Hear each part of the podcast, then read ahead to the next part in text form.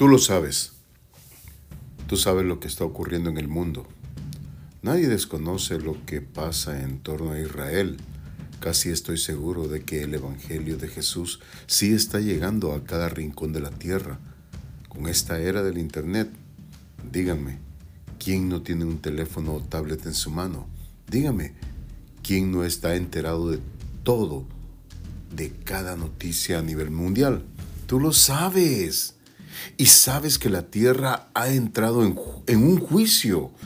Tú sabes que todo lo profético inició de manera acelerada desde la fundación del Estado de Israel. Porque sabes que en el 67 se recuperó Jerusalén.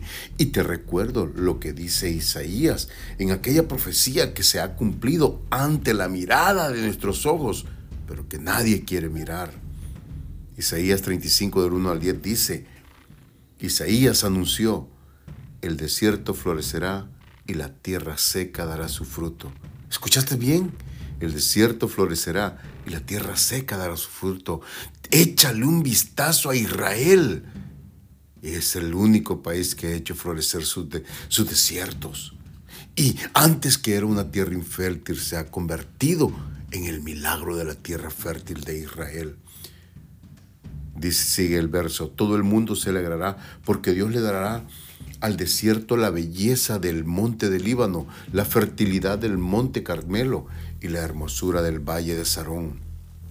Fortalezcan a los débiles, den fuerza a los cansados y digan a los tímidos, anímense, no tengan miedo, Dios vendrá a salvarlo y a castigar a sus enemigos es lo que está sucediendo en este momento.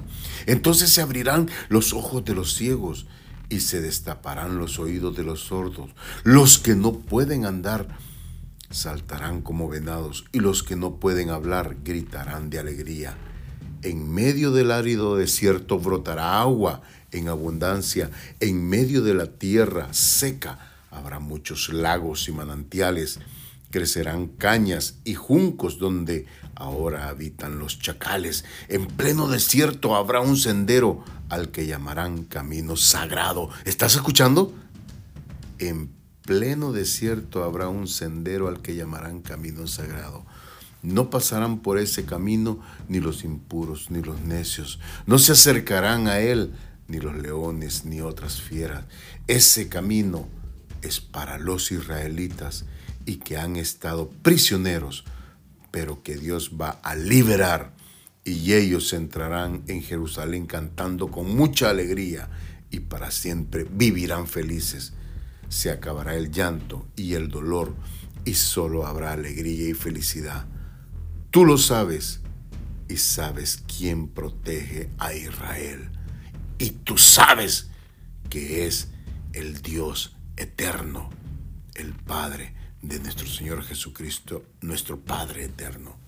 Tú lo sabes y sabes cuál es el propósito de haber nacido en este tiempo y sobre todo de que conocieras el Evangelio aún en tu niñez.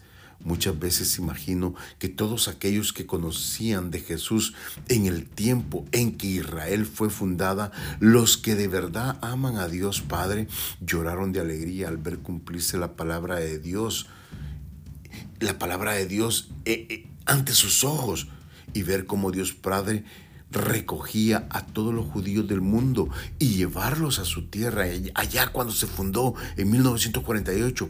Y pienso de esa manera porque a mí me pasa. Veo cómo la profecía se revela ante nuestros ojos. Hoy en el 2023, cumpliéndose cada palabra y letra escrita y me da una inmensa alegría de poder ver y apreciar el inmenso poder de Dios Padre.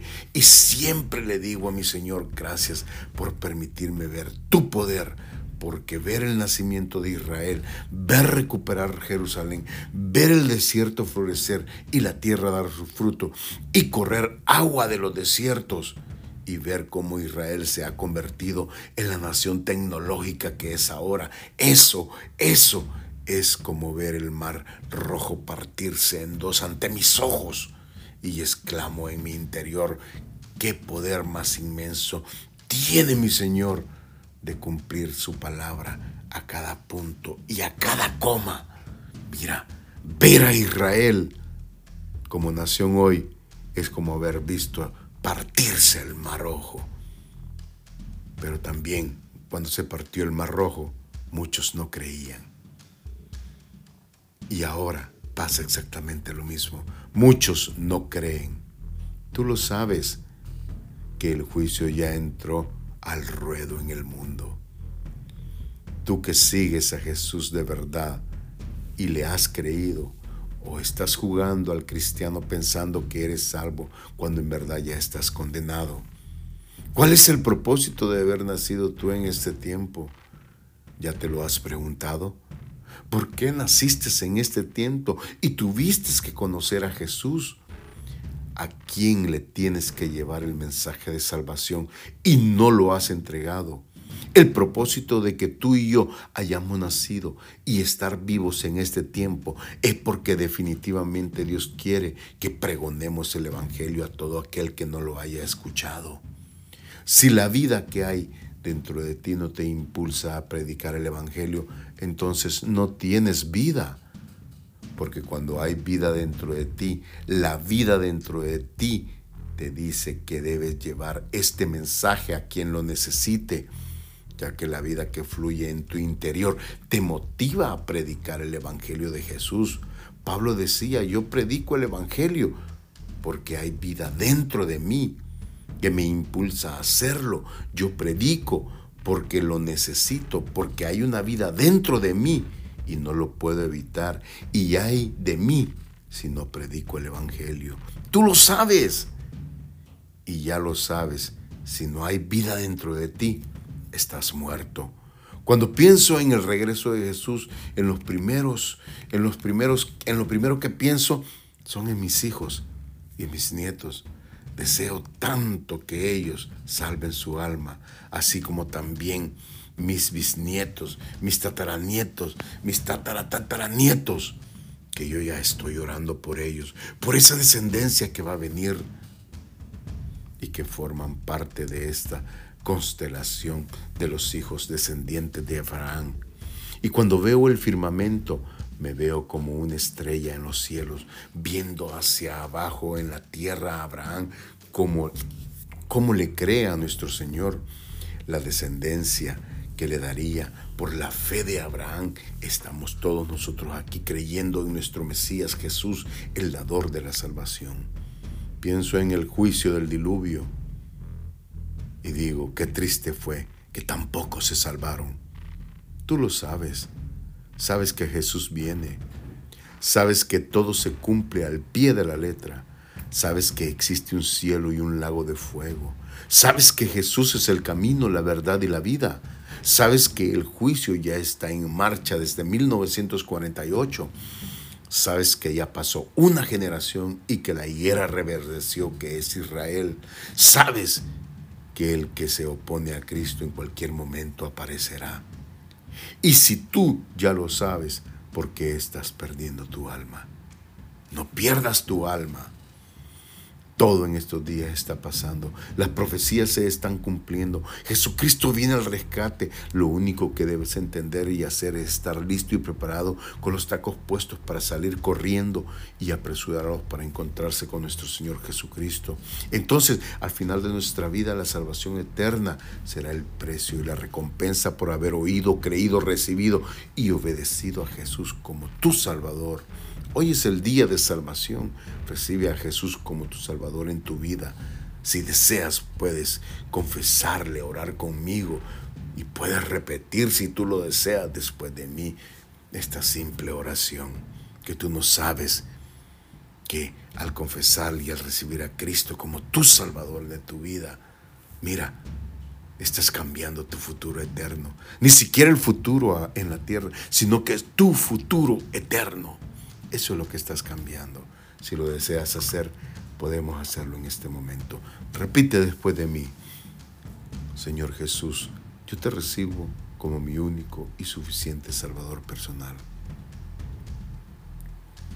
Creo que eres Dios y que moriste en la cruz por mis pecados y que resucitaste al tercer día. Me arrepiento, soy pecador, perdóname Señor.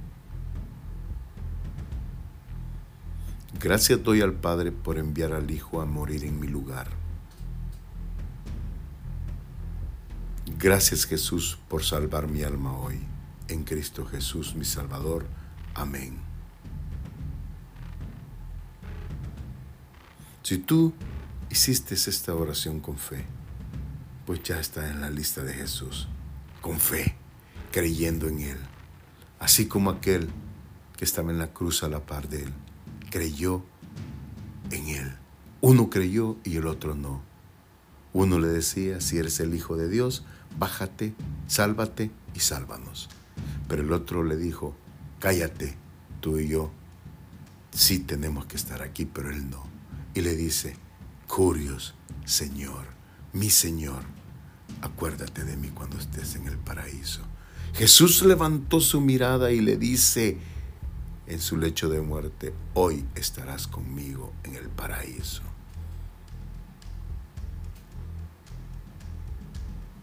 Soy Ricardo Montano, una voz ignorante que clama en el desierto. Y ruego a Dios Padre que escuches estos para que salves tu alma. Tu alma.